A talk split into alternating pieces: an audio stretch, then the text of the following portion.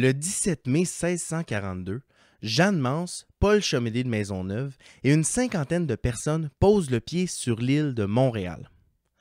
Le premier geste posé, c'est une messe solennelle qui consacre la fondation de Ville-Marie, dédiée à la conversion des Autochtones au catholicisme dans le but de sauver leur âme. Le deuxième geste posé, c'est la construction de remparts pour protéger Ville-Marie des Autochtones. C'est difficile de ne pas constater l'ironie qui entoure la fondation d'une ville européenne à Montréal. D'un côté, il est facile de remettre en question la sincérité des colons, engagés dans leur volonté très chrétienne de sauver entre guillemets les Autochtones. Et de l'autre côté, le choix de l'emplacement, en plein territoire revendiqué par plusieurs nations, montre une volonté de se rapprocher de cet univers autochtone. On nous apprend depuis toujours à l'école que Montréal, loin d'être une colonie comptoir comme Québec ou Trois-Rivières, est fondée dans un but d'évangélisation. Je pense qu'il est grand temps qu'on revienne sur cet acte fondateur pour ajouter des nuances de gris à ce portrait qui est un peu noir et blanc. Aujourd'hui, à tous les chemins mènent à Montréal, on parle de la Fondation européenne de Ville-Marie qui deviendra Montréal.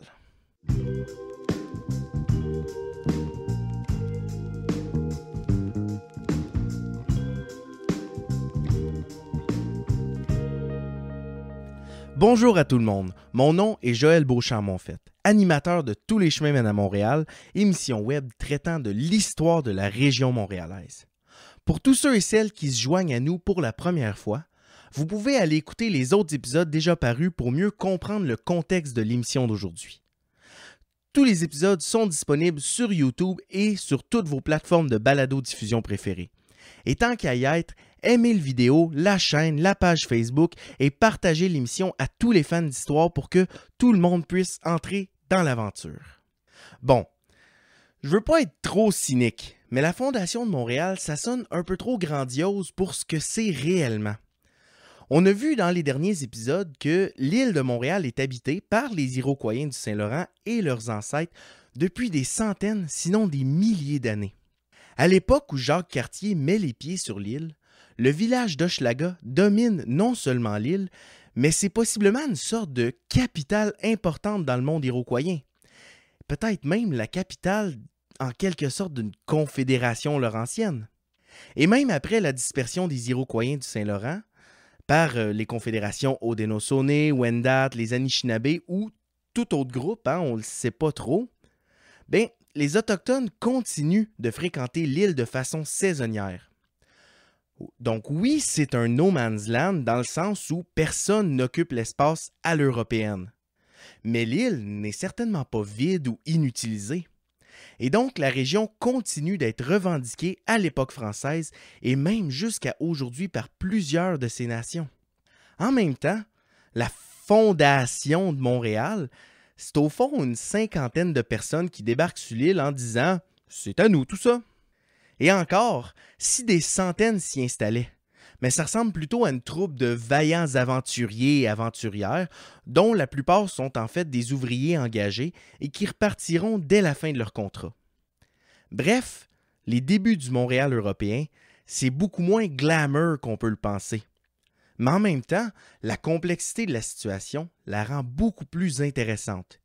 Et en fouillant un peu, on se rend compte que la décision de fonder une ville à cet endroit très précis, c'est en fait un événement qui est influencé par une plus grande diversité d'acteurs coloniaux, locaux et même continentaux.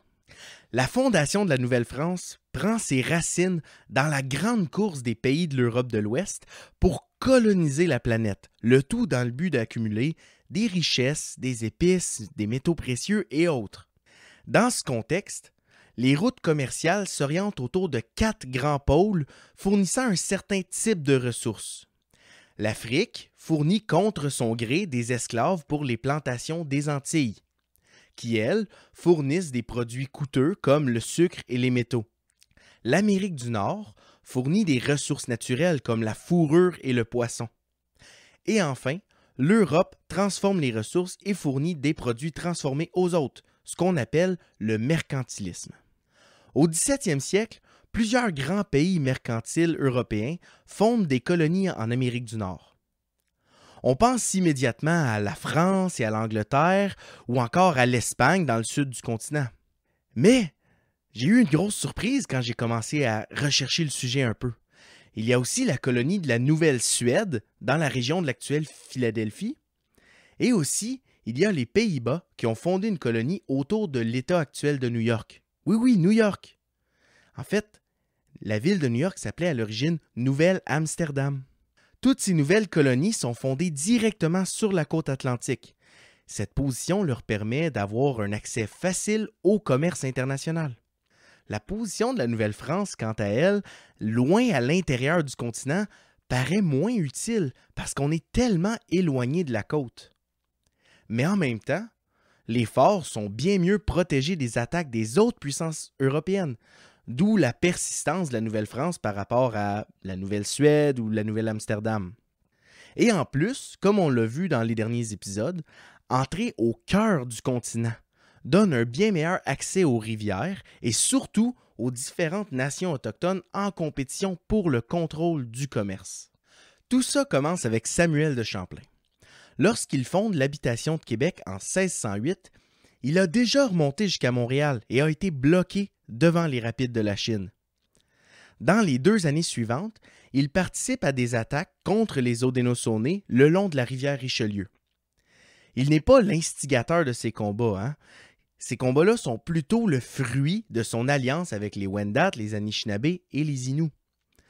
Rappelons que les camps sont déjà tracés par de grands réseaux d'alliances autochtones depuis au moins les années 1570. Et les Français, eux, s'insèrent dans ce réseau, du moins dans le premier siècle de l'histoire de la colonie. Durant ces années, Champlain comprend par contre que la rivière Richelieu et la position de Montréal donnent accès à tout l'intérieur du continent et décide qu'une habitation, similaire à celle de Québec, devrait être construite à Montréal. Il choisit donc l'emplacement de la future Pointe à Calière, où une petite rivière tombe dans le fleuve. Cette rivière, euh, qui est la rivière Saint-Pierre, est utilisée par les Autochtones pour contourner les rapides de la Chine. Et donc l'emplacement choisi par Champlain est d'abord tourné vers le commerce et vers l'exploration. D'ailleurs, Champlain est là en 1611 d'abord pour faire du commerce avec ses alliés. Pour signifier leur alliance avec les Français, les Wendat en profitent aussi en 1611 pour leur faire un cadeau diplomatique. Quatre ceintures de perles en coquillage marin qui représentent les quatre nations Wendat et 50 pots de castor qui représentent les 50 chefs de la Confédération Wendat. C'est un cadeau qui est hautement symbolique. Le projet de Champlain de fonder une habitation à Montréal ne se réalisera pas de son vivant, parce qu'il n'y a tout simplement pas assez d'Européens en Nouvelle-France. Mais ça ne veut pas dire que l'archipel de Montréal n'est pas utilisé. En 1615, une première messe est dite sur l'île par un prêtre récollet. Et dix ans plus tard, un autre prêtre récollet, le père Nicolas Viel, se noie dans les rapides au nord de l'île. Cette noyade aura un impact sur la toponymie, puisque c'est la naissance de l'appellation saut au récollet. Saut veut dire rapide, et donc c'est les rapides au récollet. Et pour la petite histoire, le prêtre est accompagné d'un jeune Français que les Wendat appellent Auntik, d'où le nom du quartier Auntik. Durant cette période, on continue à utiliser Montréal pour la traite des fourrures avec les Wendat, parce qu'on a peur de perdre la mainmise sur ce commerce qui est très lucratif. Il faut dire qu'on a maintenant un concurrent européen important. Et non, ce ne sont pas les Anglais, ce sont plutôt les Néerlandais qui établissent le fort Orange, la future ville d'Albanie. La position d'Albanie lui permet de commercer directement avec les Haudenosaunee, et en particulier avec les Mohawks, qui sont des cinq nations Haudenosaunee la plus proche du fort Orange. Mais en plus, Albanie est située sur le fleuve Hudson, et il y a donc un accès facile à l'intérieur du continent et au lac Champlain, ce qui en fait un concurrent direct pour le commerce des fourrures. La Fondation de Montréal a trop souvent été mal représentée par les historiens. On a plutôt tendance à représenter les premiers colons comme des héros vertueux, religieux, spirituels ou même mythiques. En dépit des rigueurs du climat, des attaques perpétuelles des Haudenosaunee et du manque de coopération des alliés autochtones, de braves colons persistent encore et encore en terre d'Amérique. Selon cette lecture, la Fondation de Montréal a quelque chose de, de mystique ou même de surnaturel à la limite. Et en fait, c'est qu'en Europe, après le mouvement de la réforme du christianisme par Martin Luther, la contre-réforme catholique prend du momentum et en particulier en France. Dès 1627, un édit royal interdit à tous les non-catholiques de venir s'installer en Nouvelle-France. On veut faire de la colonie euh, une espèce d'image idéalisée de la France, paysanne et catholique. Et ça passe aussi par la conversion des Autochtones, desquels on doit faire de bons Français. Dans ce contexte, est fondée à Paris la Société Notre-Dame de Montréal pour la conversion des sauvages de la Nouvelle-France. La société achète une grande partie de l'île de Montréal pour le prix de 150 000 livres à la Compagnie des Sans-Associés. C'est la compagnie qui est responsable de la Nouvelle-France. Puis, la Société Notre-Dame choisit le nom de Ville-Marie pour le futur établissement. On confie l'expédition à Paul Chemédé de Maisonneuve qui part de La Rochelle pour Québec en 1641, accompagné par Jeanne Mance et une cinquantaine d'engagés. Comme Donnacona avant lui, Charles Huot de Montmagny, qui est le gouverneur de la Nouvelle-France, tente de les convaincre d'abandonner le projet montréalais. Il préfère qu'ils restent à Québec pour augmenter la sécurité de l'habitation. Il faut dire que la population de Québec à cette époque, c'est environ 200 personnes seulement. Et le gouverneur craint donc d'être submergé par les dizaines de milliers d'Autochtones qui habitent la région. Même s'ils sont ses alliés pour le moment, les Wendat comptent par exemple à eux seuls environ 30 000 personnes. Les Haudenosaunee sont quant à eux capables d'amasser jusqu'à 2500 guerriers, dont près de 400 sont armés de fusils. On comprend donc les inquiétudes de Montmagny, parce que si on divise les Français sur le continent, c'est plus difficile à défendre. En plus, se rendre à Montréal, juste ça, c'est pas facile en soi. À l'époque, on ne peut pas remonter le fleuve par navire après avoir dépassé le lac Saint-Pierre, et on doit donc faire le reste de la route en petites barques. Et surtout, il faut remonter des courants parfois très forts, comme le courant Sainte-Marie, au pied de l'actuel pont Jacques-Cartier. Mais malgré les avertissements de Montmagny, le groupe part de Québec au printemps pour finalement arriver à Montréal le 17 mai 1642. Qui sont donc ces personnes qui viennent s'installer dans un des coins les plus reculés possibles aux yeux des Européens? Ben, premièrement, on les appelle des Montréalistes. En fait, le mot montréalais apparaît seulement à l'époque de la conquête, et ça prendra même plus de 200 ans pour que ça devienne l'appellation officielle des habitants de Ville-Marie. Et même chose de ce côté, le nom Ville-Marie est utilisé de façon interchangeable avec Montréal pendant près de 100 ans avant que Montréal prenne le dessus. Et bon, en tout, 72 futurs montréalistes se sont embarqués à La Rochelle pour la traversée entre 1641 et 1643. Malheureusement, de ceux-ci, on en connaît moins de 40. Les deux personnalités les plus marquantes sont évidemment Paul Chemédé de Maisonneuve et Jeanne Mance. Maisonneuve est un militaire de formation et est théoriquement la personne en charge de l'établissement. En tant que gouverneur de Montréal, il est responsable de la gestion civile et judiciaire, mais aussi militaire. Et pourquoi je dis théoriquement? C'est qu'au niveau de la gestion civile, il est éclipsé par Jeanne Mance. Dès son époque, celle-ci est considérée la cofondatrice de Montréal aux côtés de Maisonneuve. Et bon, il faudra quand même attendre jusqu'en 2012 pour que la ville reconnaisse Jeanne Mance comme telle. Elle est responsable des finances de Ville-Marie, elle est infirmière, fondatrice de l'Hôtel-Dieu de Montréal. Et selon les récits de l'époque, Maisonneuve se fâchait quand on n'obéissait pas à Mademoiselle Mance, comme elle était surnommée. Nous reviendrons sur son rôle dans l'installation de la ville, mais on lui doit la survie de Montréal à plus d'une reprise. À part Mance et Maisonneuve, qui sont les autres Montréalistes d'origine? Ben, ils arrivent surtout de la région de Paris et de la côte atlantique de la France ce sont souvent des personnes qui sont motivées par des drames personnels comme le décès de parents, la pauvreté ou le chômage. Il y aura bien quelques familles qui s'installent dans les premières années, mais on constate que ce sont très majoritairement des hommes célibataires. Et en fait, il y aura environ 10 hommes pour chaque femme durant les deux premières décennies de Montréal. Ces hommes sont généralement dans la force de l'âge, venus spécifiquement travailler. Ils sont donc des personnes du petit peuple, engagées pour travailler avec quelques commerçants, quelques manœuvres, des artisans et des hommes d'armes. Le processus pour engager une personne est généralement un contrat de 3 ou 5 ans durant lequel la personne est au service de la Société Notre-Dame. La société paie en échange les frais pour la traversée de l'Atlantique, une avance en argent, ses vêtements, sa nourriture, son logement et enfin un petit salaire. À la fin de leur contrat, les engagés reçoivent une terre sur l'île de Montréal et deviennent généralement paysans ou trafiquants de fourrure. Mais il ne faut pas croire que c'est une option très populaire. Et en fait, près de la moitié des engagés retournent en France dès la fin de leur contrat. D'ailleurs, seulement 18 de ces 72 Montréalistes originaux resteront pour s'établir à Montréal de façon permanente. L'immense majorité retourne directement en France. Et c'est pourquoi la Société Notre-Dame choisit ses engagés pour leurs compétences et les surveille jusqu'au moment du départ.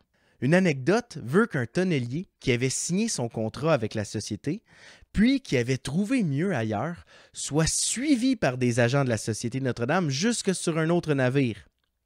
Et ceux-ci finiront par l'obliger à retourner à La Rochelle, direction Montréal. Il y a de quoi en faire un vrai scénario de film.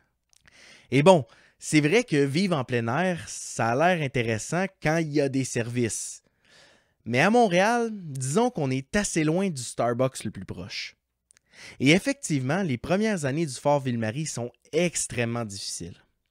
À l'extérieur du fort, de l'autre côté de la petite rivière, on construit sous la gouverne de Jeanne-Mance un petit hôpital pour recueillir Français et Autochtones, ainsi qu'une maison seigneuriale pour Maisonneuve. Par contre, les habitants eux-mêmes vivent généralement dans des tentes et parfois dans de minuscules cabanes en rondins. Toutes ces difficultés étaient évidemment anticipées par les Français et servaient le but plus large de faire de Ville-Marie un lieu de conversion et de francisation pour les Autochtones. Mais rapidement, Mance, Maisonneuve et compagnie constatent que c'est un échec. Comme on l'a vu au cours des derniers épisodes, les Autochtones préfèrent disposer d'une grande zone tampon entre le cœur de leurs confédérations respectives les principales nations visées par la Société Notre-Dame, qui sont les Anishinaabe et les Wendat, ben, ils ne souhaitent pas nécessairement descendre jusqu'à Montréal, qui est situé si près du territoire Haudenosaunee. L'archipel de Montréal est justement utilisé par les Haudenosaunee depuis près de 20 ans comme un endroit parfait pour les embuscades et les vols de fourrure. D'ailleurs, tout juste après la fondation de Ville-Marie, on construit un fort à l'embouchure du Richelieu, ce qui va éventuellement devenir Sorel. Et ce, spécifiquement pour se prévenir de leurs attaques. En fait, la rivière Richelieu est tellement dominée par les Haudenosaunee qu'on l'appelle à l'époque la rivière aux Iroquois. Et rappelons-nous qu'Iroquois est le nom anciennement donné aux Haudenosaunee, et ça signifierait les tueurs. Ces deux nouveaux forts sont certainement un facteur qui fait que les conflits augmentent rapidement après 1642. D'un côté, la compétition entre Albanie et Montréal encourage ces nouvelles tensions, d'autant plus que les forts à Sorel et Montréal sont en territoire revendiqué par les Haudenosaunee. De l'autre côté, les tensions à l'interne augmentent rapidement chez les Autochtones. Trois terribles épidémies ravagent le monde autochtone en seulement cinq ans. Et chez les Wendat, par exemple, seulement un tiers de la population survit à ces trois épidémies. Pour des raisons commerciales, militaires ou simplement pour remplacer la population disparue, les Haudenosaunee passent à l'offensive dans les années 1640. Plus d'un demi-siècle après Hochelaga et la dispersion des Iroquois du Saint-Laurent, la Confédération Wendat est également détruite et dispersée en 1649. Non seulement les Wendat, mais plusieurs autres nations alliées des Français subissent le même sort dans les années qui suivent, comme les Neutres et les Pétins. L'est des Grands Lacs est maintenant sous domination Haudenosaunee et le nom du lac Ontario sur les cartes de cette époque devient aussi le lac aux Iroquois. Et Ville-Marie dans tout ça? Bien, premièrement, on a peur. On sait aujourd'hui que les Haudenosaunee ne cherchent pas à éliminer les Français, ils souhaitent plutôt les intégrer dans leur confédération. Mais à Ville-Marie en 1649, comment espérer survivre à tout ça? On pense même tout simplement abandonner Ville-Marie et retourner à Québec ou peut-être même en France. Et dans un tel climat, ce serait impensable d'espérer que les Anishinabés quittent en masse leur territoire traditionnel qui est bien défendu le long de la rivière des Outaouais. Mais on assiste quand même à plusieurs conversions catholiques à Ville-Marie. Se demander, est-ce que ces conversions sont sincères? Peut-être. Après tout, quand la population chute par milliers, pourquoi pas chercher une réponse dans le ciel? Mais en même temps, à la conversion du chef de tribu Anishinabé Paul Tessouat, il reçoit une arme à feu directement des mains de Maisonneuve. Disons qu'il ne faut pas être trop cynique pour voir l'utilité de jouer le jeu des Français.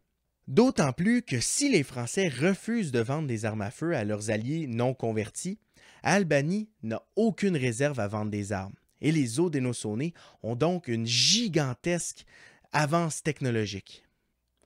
Dix ans après la fondation de Ville-Marie, seulement une cinquantaine de personnes habitent encore la ville les principaux alliés des Français ont subi épidémies, guerres et dispersion. La plupart des colons partent de la ville dès qu'ils en ont l'occasion. En fait, avant 1653, tout est en place pour que Montréal soit tout simplement abandonné. Mais dans tout ça, Jeanne Mance, encore elle, sauve la jeune colonie en faisant venir d'un coup plus d'une centaine de nouveaux colons. Les historiens nous disent que, devant le constat d'échec du projet missionnaire de la ville, Maisonneuve, Mance et compagnie changent de cap. Puisque la mission religieuse ne fonctionne pas, développons la ville et faisons du commerce. Revenons à notre question du début de l'épisode. Est-ce que Montréal est fondé seulement dans le but de convertir les Autochtones? Ben, J'espère que vous aurez compris qu'il y a de multiples raisons et intérêts qui mènent à la construction du fort Ville-Marie. Je doute pas du tout que plusieurs des personnes impliquées, comme Jeanne Mance et Maisonneuve, croient dur comme fer à la nécessité de convertir les alliés autochtones pour sauver leur âme éternelle et etc.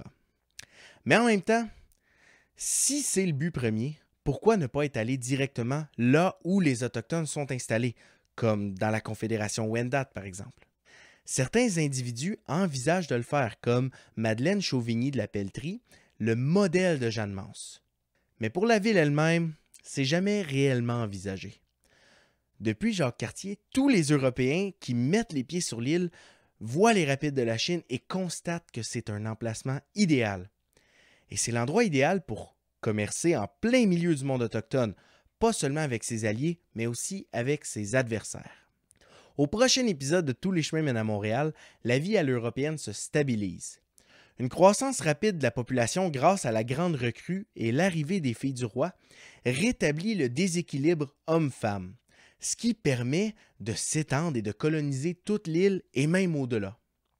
Les Montréalistes, limités par le nombre, compense en diplomatie en créant un gigantesque réseau d'alliances qui s'étend jusqu'à la Louisiane et duquel, évidemment, les Français sont le centre.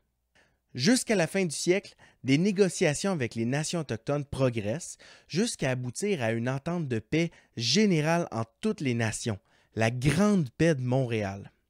Et tant mieux parce que du côté des rivaux coloniaux, les 13 colonies anglaises au sud émergent comme la nouvelle grande menace à l'équilibre politique nord-américain. J'aimerais en terminant vous inviter à aller visionner notre page web en lien en bas dans la description. Aimez le vidéo et abonnez-vous à la page YouTube Tous les chemins mènent à Montréal. L'émission est aussi disponible en balado sur Spotify, iTunes et sur toutes vos plateformes de balado diffusion préférées. Allez nous suivre sur Facebook, Twitter, Instagram et parlez de l'émission à vos proches. Chaque partage compte pour faire connaître l'histoire fascinante qui est celle de Montréal. Mon nom est Joël Beauchamp-Monfette et on se revoit au prochain épisode de Tous les chemins mènent à Montréal. Allez, à bientôt.